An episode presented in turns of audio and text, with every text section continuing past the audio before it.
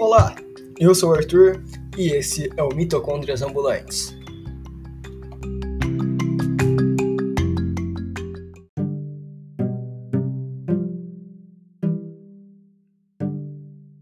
Vem comigo numa viagem pela história do universo e sobre a energia que nós, os animais e as plantas, usamos.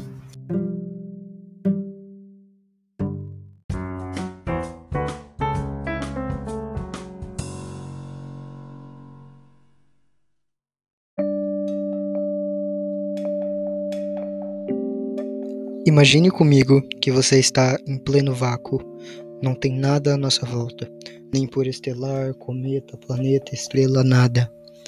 Mas de repente, no horizonte começa a surgir uma luz, uma luz branca, uma luz forte e intensa.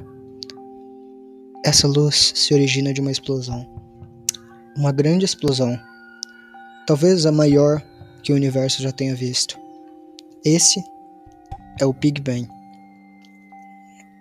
O Big Bang foi a explosão que originou toda a vida, segundo os cientistas.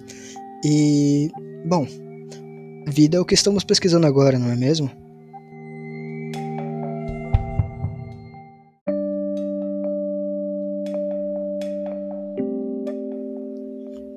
Se nós avançarmos um pouco no tempo, há aproximadamente 13 bilhões de anos, nós conseguiríamos ver a Terra se formando. No começo a Terra era apenas uma bola de magma e pedras, mas com o passar do tempo o magma foi resfriando, se condensando e virando pedras. E de algum modo, que ainda não foi descoberto, a água surgiu no planeta. E a água foi basicamente a receita para criar a vida. A vida surgiu no planeta e no começo ela era bem diferente, bem pequena, eram apenas moléculas.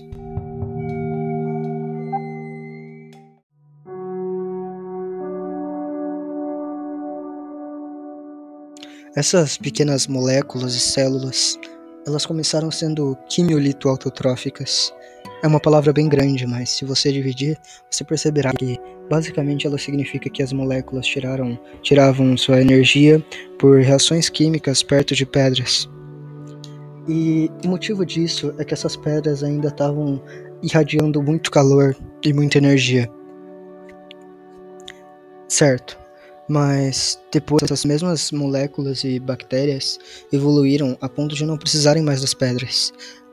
Um tipo de bactéria específico, as sulfobactérias, evoluíram a ponto de não precisar nem mais usar o gás sulfúrico. Elas começaram a utilizar o gás, o gás carbônico para o próprio sustento.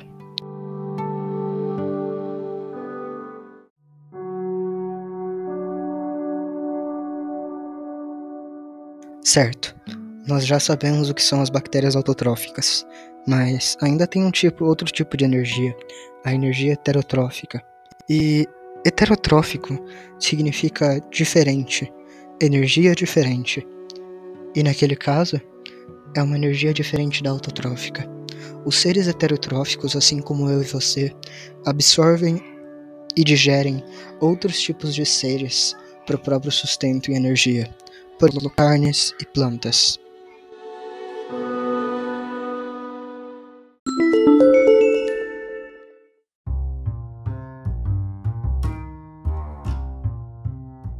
Certo.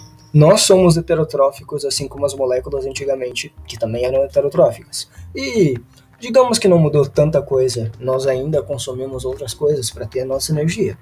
Mas as plantas e as moléculas autotróficas de antigamente são bem diferentes. E não é por causa do tamanho só.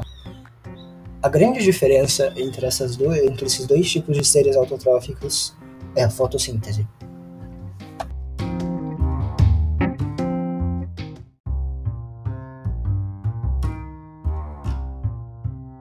A fotossíntese é nada mais nada menos do que o processo que as bactérias autotróficas faziam mas ela evoluiu.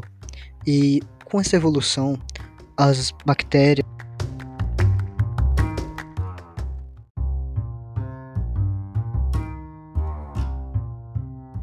bactérias que já eram autotróficas começaram a produzir muito mais energia. E com toda essa energia, elas conseguiram se espalhar pelo planeta inteiro.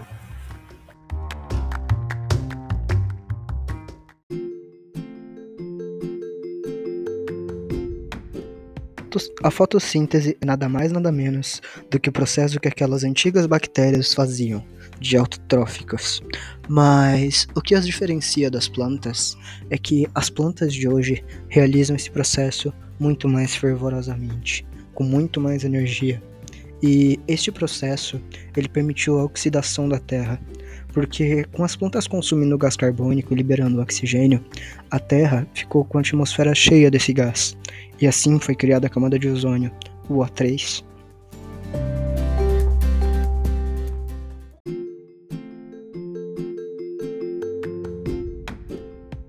Com todo esse oxigênio na atmosfera, as bactérias que eram heterotróficas na época tiveram que evoluir e desenvolver um tipo de respiração diferente, um tipo de respiração mais viável para todo aquele oxigênio, a respiração aeróbica.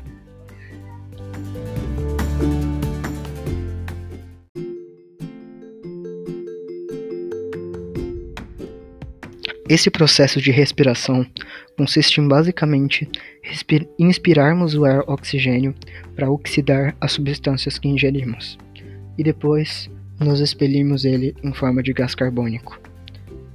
Por motivos evolutivos,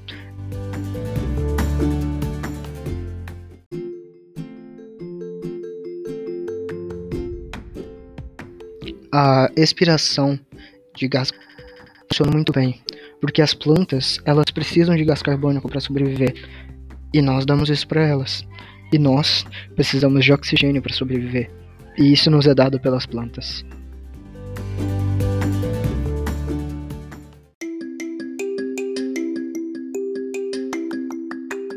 Mas como nem tudo na vida são flores, ou nesse caso, gás oxigênio, também tinham aquelas bactérias que não precisavam obrigatoriamente de oxigênio. Elas eram chamadas de bactérias com respiração anaeróbica. E elas, ao invés de oxidar as moléculas, elas fermentavam as moléculas. Assim como o Yakult hoje em dia é fermentado ou o vinho.